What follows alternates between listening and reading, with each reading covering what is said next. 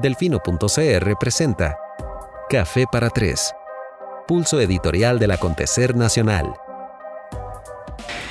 Bueno, buenas noches. Hoy va a ser un programa, espero, breve. A las 8 y 30, mi buen amigo Juan Carlos Cerda viene, viene por mí. Vamos a tomar un trago en honor y memoria del doctor eh, Francisco Fuster, quien hace, a quien hace un año perdimos eh, súbitamente y a quien recordamos con muchísimo cariño. Extendemos un abrazo a toda su familia y a todas las personas que lo conocieron y cuyas vidas fueron tocadas por su, por su legado como uno de los oncólogos y ginecólogos más recordados y queridos del país. Mando también un saludo a mi madre y a aquellos este, que me siguen por Instagram, que creo que la cuenta es Diego Delfino. Hoy subí una historia de un pequeño texto que ella escribió y que, que quise compartir con ustedes eh, a razón de que mi mamá se acaba de, pensionar. Así que ahora la tendremos ahí sentada en la casa con mucho tiempo libre. Y bueno, es un momento emotivo para la familia.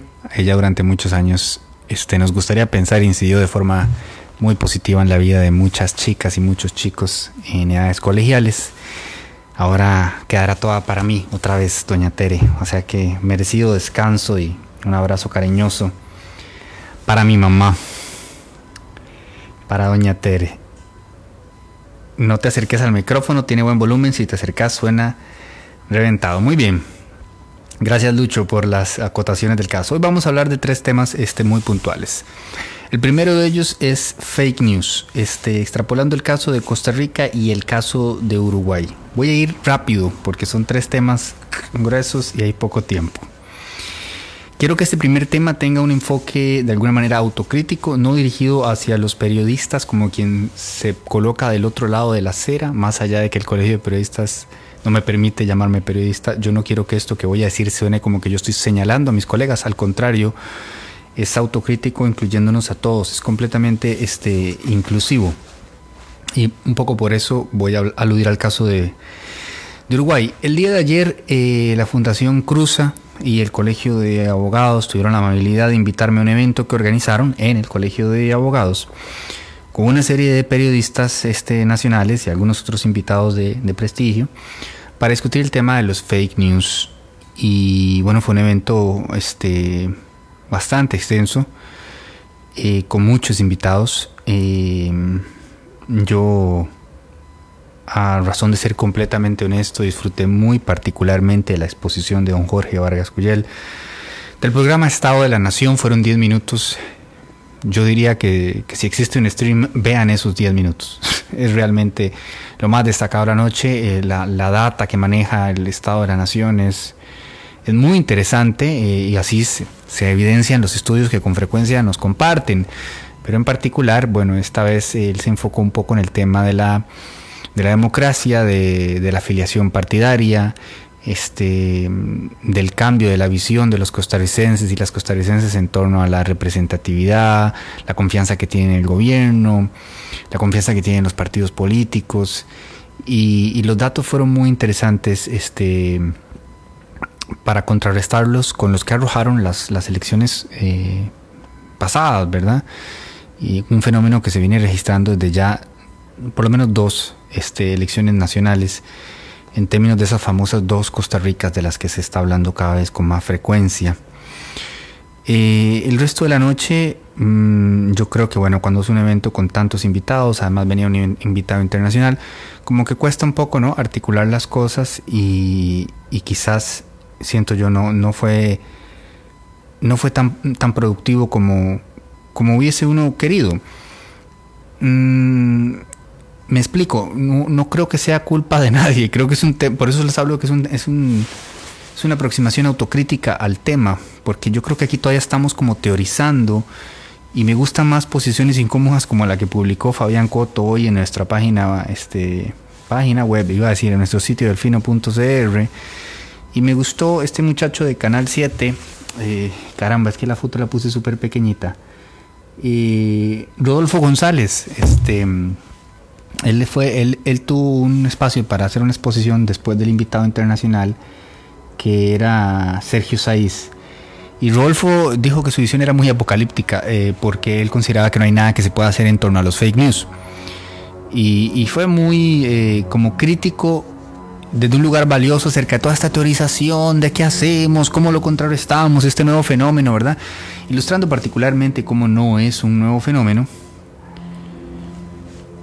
Eh, vamos a ver, pensé que era Lucho regañándome de nuevo. Y, cómo pareciera que estuviéramos dando patadas de ahogados y, yo coincido mucho con él y esto es un tema que a lo interno del grupo también hemos discutido montones en Delfino CR como, bueno, ¿en qué momento dejamos de hacer periodismo para dedicarnos a desmentir hechos falsos? ¿Verdad? Este ha sido complicado para nosotros y por eso hemos como recibido de buena gana eh, los proyectos que otros medios mucho más consolidados y mucho más grandes han, presentado en ese sentido, porque sí consideramos que es valioso, por supuesto, a razón de todo lo que está pasando, contrarrestar la, desinformación y tratar de aportar claridad. Más sin embargo, todos tenemos claro, y no digo todos al interno del Fino CR, sino sé que ustedes que están acompañándonos esta noche también, que un esfuerzo tan, tan notable como el de Double Check, este, se queda en una pequeña burbuja, ¿verdad? Frente a la inmediatez de un enlace falso de WhatsApp con información falsa. Entonces, de pronto se complica el panorama para ver cuál es el mejor camino y cuál es la mejor forma de invertir nuestros recursos. Y a veces siento que cuando nos dedicamos a teorizar y a conversar y a proponer y a señalar, no terminamos resolviendo nada. Y en Costa Rica somos mucho de eso, de darle vueltas y vueltas y vueltas. Y, en ese sentido me parece valioso compartirles algo que nos alcanzó Trilce hoy en el chat. Se llama verificado.ui, UI de, viene siendo el CR de, Uruguay. Y dice, una coalición periodística sin precedentes en la historia del país creada para combatir las mentiras durante la campaña electoral.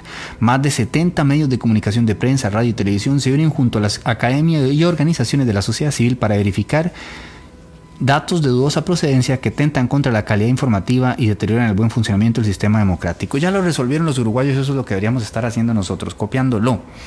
Porque en vez de estar haciéndonos preguntas y preguntas de qué podemos hacer, bueno, lo que, lo que hay que hacer es tener la voluntad para hacer las cosas, este, alinear voluntades, eh, ponerse de acuerdo todos los medios, pero también eh, entidades de, la, de, organizaciones civiles y, y las universidades. Es que no debería ser tan difícil, especialmente cuando estamos viendo eh, los resultados de que el debate público esté alcanzando tan bajo nivel.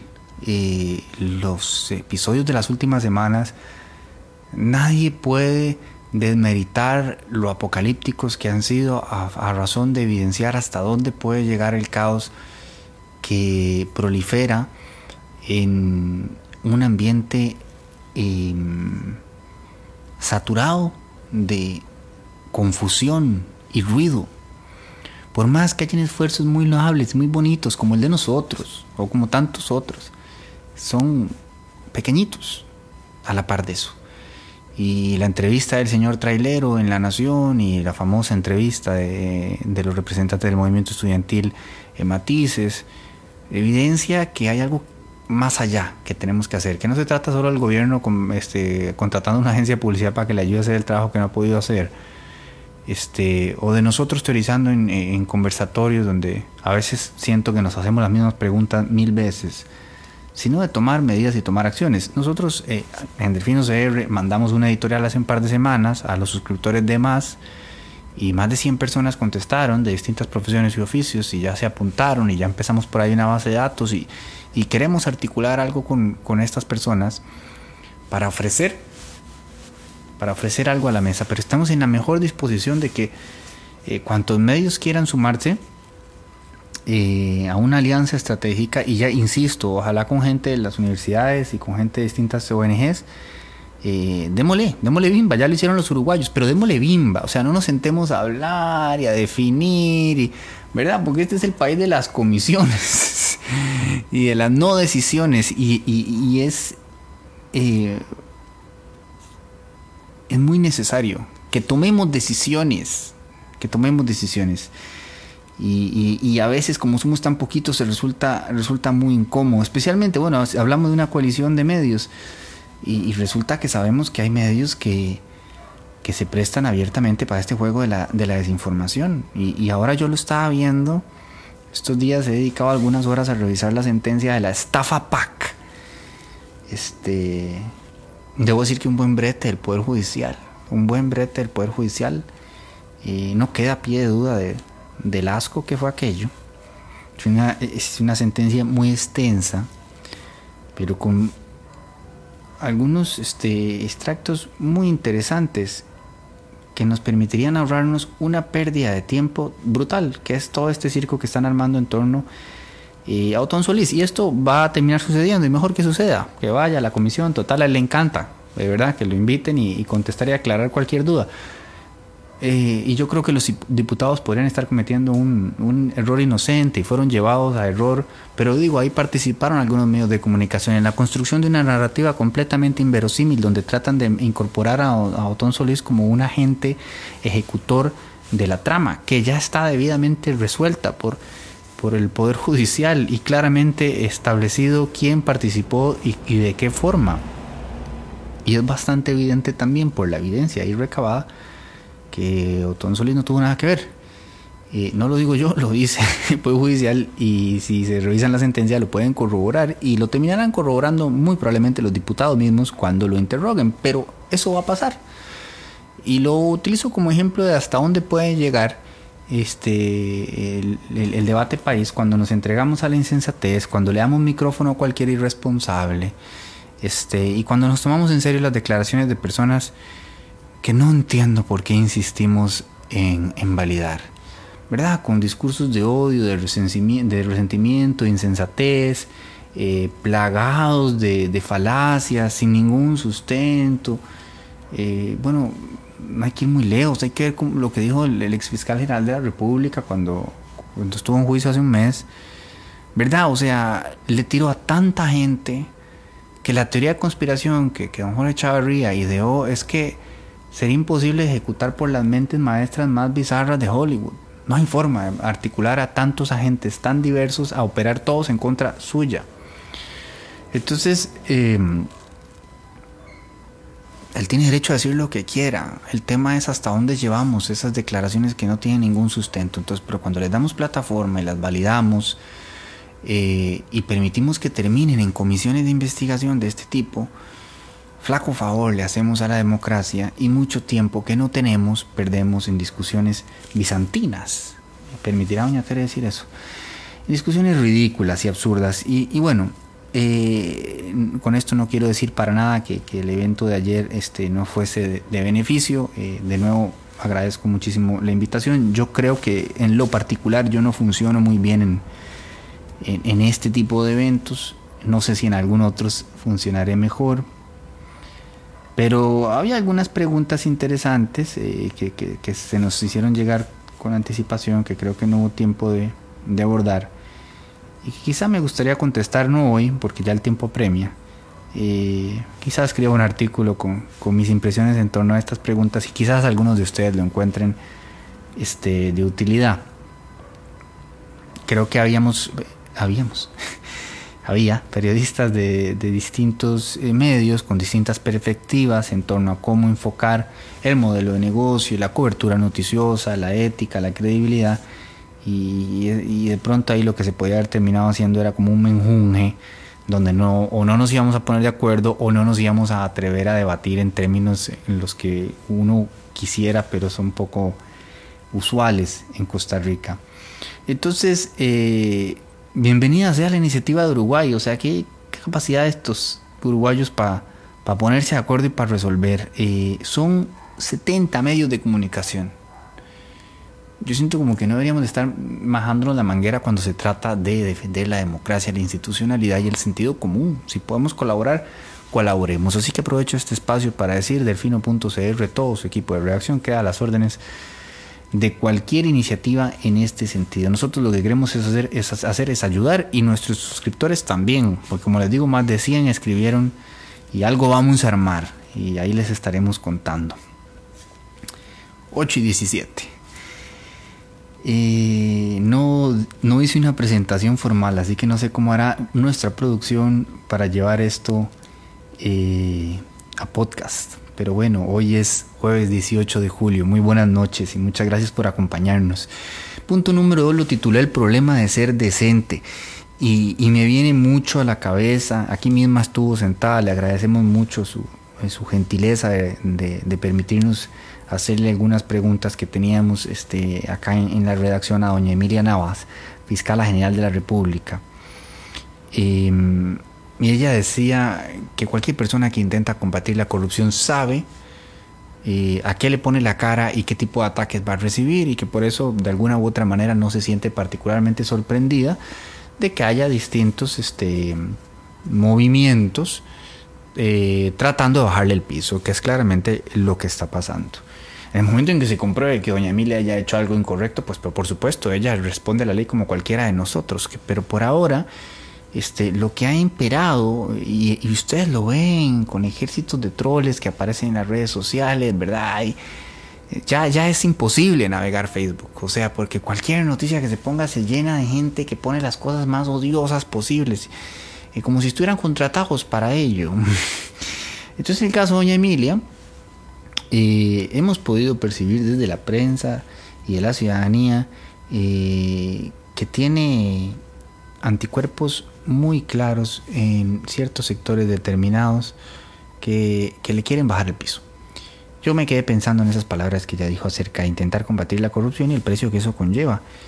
Y este jueves, cuando sacamos la nota eh, que titulamos, me permiten un segundo, ex jerarca de la suelta bomba desapercibida, no recomendamos la remoción de nadie. Recordé las palabras de doña Emilia porque desde que estalló el cementazo, eh, en, la, cobertura que procuramos hacer, buscamos, a partir de los elementos que teníamos, evidenciar que existía gente, que siempre la hay, decente, tratando de llamar al cambio, a la investigación, a la rendición de cuentas, a que se tomaran decisiones, a que se establecieran responsabilidades. Y con toda naturalidad, y eso es parte de lo que se habla ayer en este eh, evento de periodismo, ¿verdad? O sea, yo insisto, lo que nosotros les ofrecemos en Delfino TCR es transparencia, tenemos posiciones editoriales y las evidenciamos, y no están ocultas y no son difíciles de entender.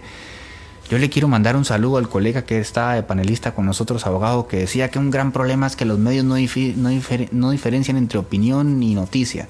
Yo creo que quien no diferencia es el lector a final de cuentas, porque es bastante claro.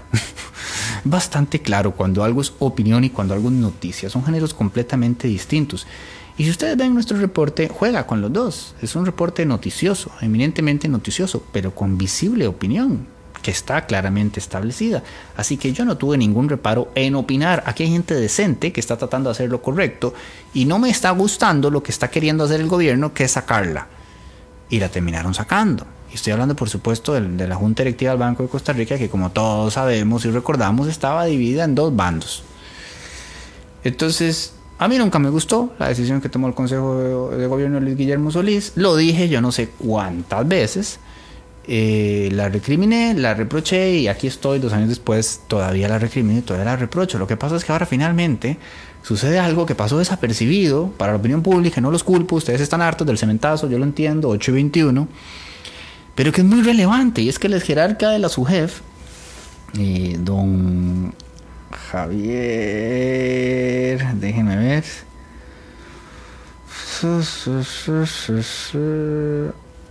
Yo lo que necesito son lentes.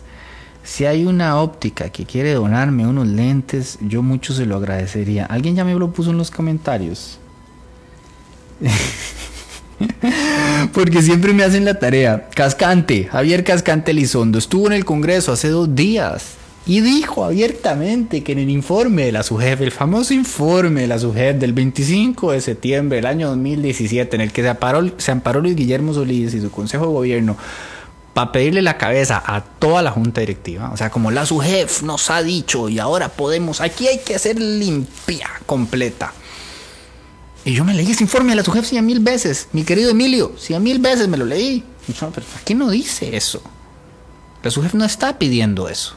Y ese ha sido el discurso oficial hasta el día de hoy. Pero ahora sabemos directamente por el señor Cascante que él mismo, en su condición de ex que la SUJEF le está diciendo al Congreso, suave un toque. Yo, yo dije que había problemas serios y graves y que había que atenderlos y resolverlos, que era lo que correspondía hacer. No dije que había que sacar a nadie. Y si había que sacar a alguien, todo este país sabe a quién había que sacar. Entonces, eh, a veces sí aplica aquello de para verdad es el tiempo, porque esa frase se la hemos escuchado a tanta gente, eh, desvirtuándola por completo.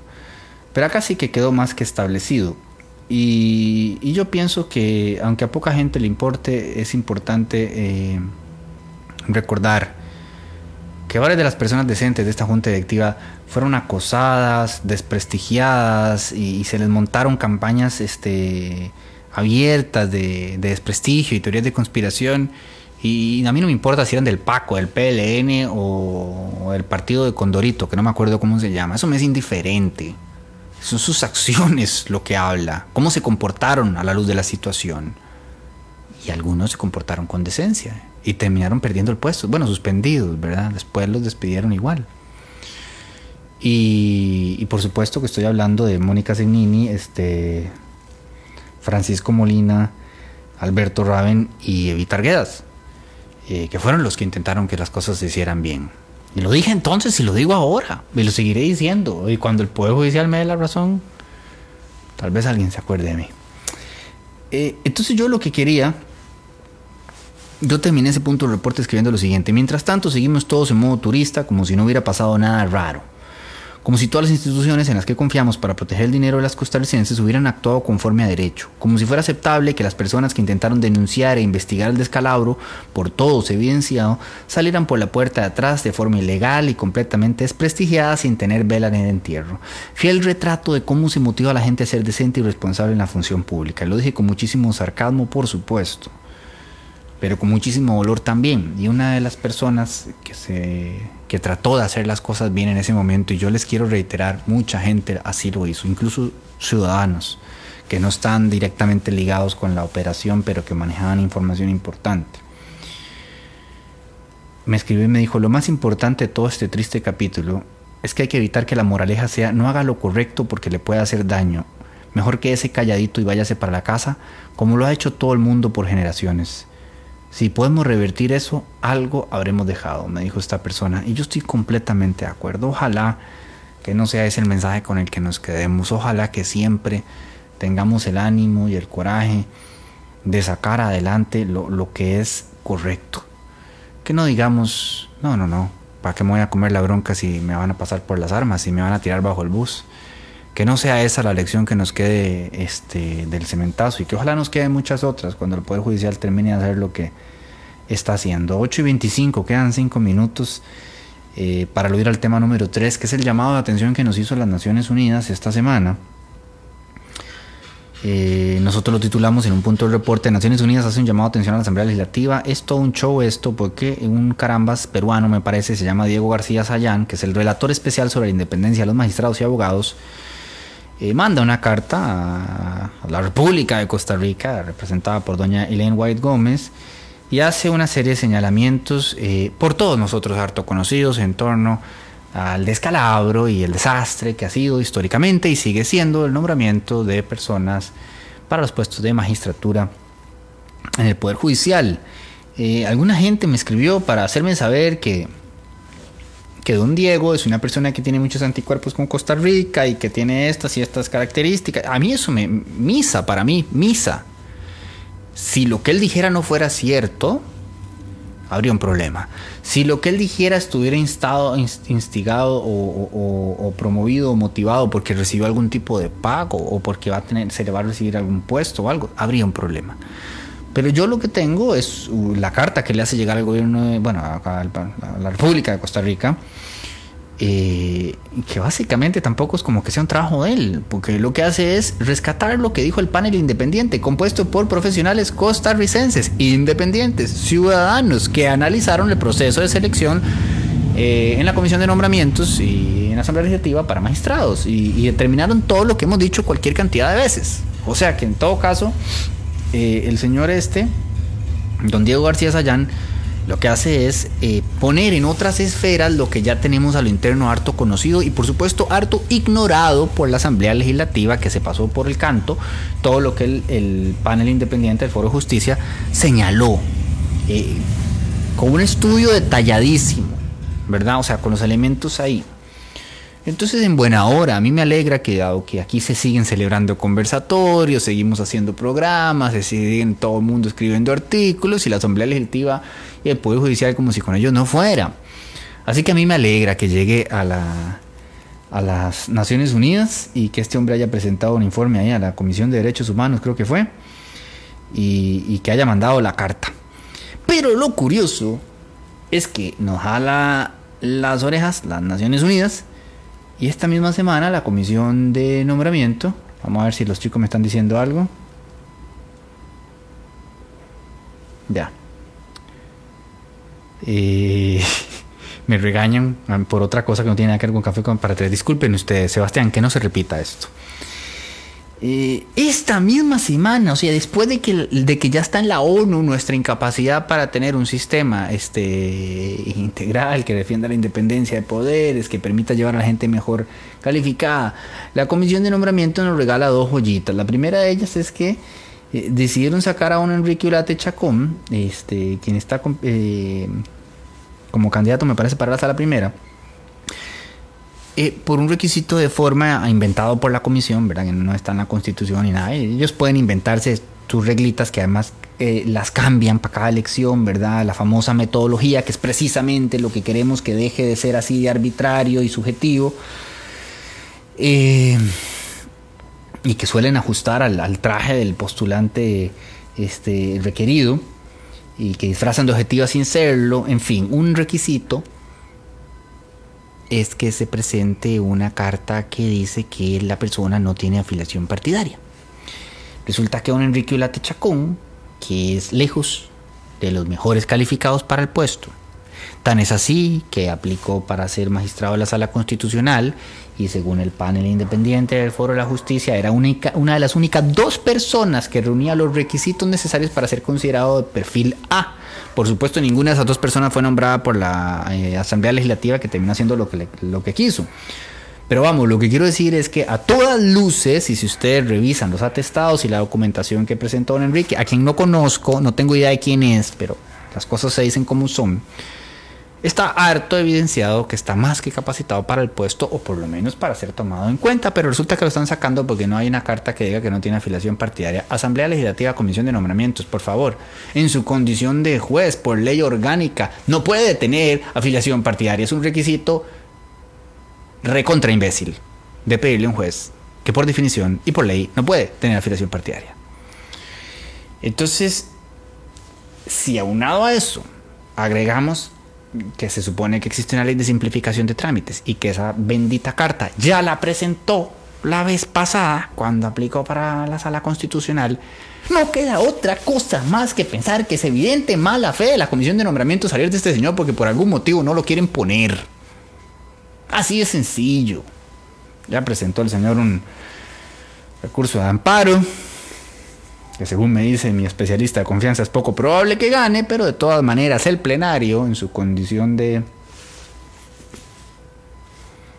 entidad que realmente puede resolver este tipo de cosas puede tomarlo en cuenta como lo ha hecho en otras ocasiones, ¿verdad? La comisión de nombramientos en realidad está pintadita en la pared, pero de todas maneras tienen su, su injerencia y su poder y ahora le, quisieron hacer esta cagada a, perdón por la expresión, a este señor, a don Enrique, eh, que yo ejerciendo mi famoso control cruzado, que voy y busco con diferentes fuentes, este, que no son afines entre sí, de distintos sectores, y yo digo, bueno, esta persona que, ¿qué me pueden decir? Miren, se sacó triple A, todas las notas. Pero con esta insensatez y con este ridículo, este, se lo echaron. Esto pasó anteayer, ¿verdad? Y ayer, 8 y 32, ya viene Juan Carlos y ya voy cerrando. Y según les reportaremos eh, mañana en barra de prensa, pero tengo aquí acceso exclusivo al documento que está preparando nuestro laureado cronista legislativo Luis Madrigal, la comisión de nombramientos, perdón, ayer no, hoy, definió este jueves la metodología que aplicará para evaluar a los aspirantes de los cinco cargos de magistratura suplentes de la Sala Primera de la Corte Suprema de Justicia. Y sí, tal y como se esperaba, todo sigue igual y por ende mal. La metodología aprobada por la mayoría de integrantes de este órgano legislativo dispuso solicitar hoja de vida de los postulantes con toda la información personal y profesional, certificación de antecedentes penales, si existen sanciones o procesos disciplinarios pendientes en su contra, entre otros. Por tratarse de magistratura suplentes, es la Corte, eso es así, la quien remite a los diputados una nómina de aspirantes a elegir. Recordemos que además la propia Corte había hecho una movida guisa o sea, la segunda, si no me equivoco, con la famosa nómina de aspirantes a la magistratura suplentes, de la cual ya reportamos semanas atrás. O sea, el problema no solamente es en el Congreso, eso ya lo hemos dicho antes. Bajo la justificación de que la Corte, la que hizo el proceso de evaluación de los 10 postulantes, los diputados aprobaron la metodología sin una escala que defina qué puntaje se le dará a cada candidato de acuerdo a sus atestados y con la entrevista que se les hará en la comisión de nombramientos. Es, de nombramientos. Léase, la selección que se hará será 100% subjetiva. Me caíste bien en la entrevista, va, pa'lante, vamos con todo, no me caíste bien. Me, ¿Cómo? Siete doctorados. 14 textos publicados en las más renovadas revistas jurídicas. No me interesa. Catedral, no vale nada. 25 años de experiencia. No, no, no, no. Aunque el diputado Enrique Sánchez presentó una moción para que solo el 20% de la calificación final de los aspirantes fuera definida por la entrevista que harán los diputados y el restante 80% según sus atestados, la misma por supuesto fue rechazada. Esta comisión de nombramientos es un ridículo tan grande como lo fue la anterior y como aparentemente por los siglos de los siglos amén lo seguirán siendo todas a pesar de que hasta en la ONU nos estén este, jalando el aire y recordándonos los principios básicos de, de división de poderes y de independencia judicial. Lo que más me molesta es que a pesar de que costarricenses dignos, decentes y del más alto nivel han ofrecido ayudar en cualquier cantidad de ocasiones y así lo han hecho entregando un informe clarísimo con recomendaciones muy fáciles de seguir que una y otra vez los legisladores eh, deciden obviar e ignorar. Eso es todo por hoy. Muy agradecido por su compañía, eh, deseándoles una muy feliz noche, este y esperando que las noticias que vengan la semana que viene sean mejores que las de la que está todavía en curso. Que descansen, que lo pasen muy pero muy bonito. Besitos, besitos, chao, chao, decía Topollillo, furiosa. Eso era. Algunos se acuerdan todavía de Topollillo. Se me cuidan.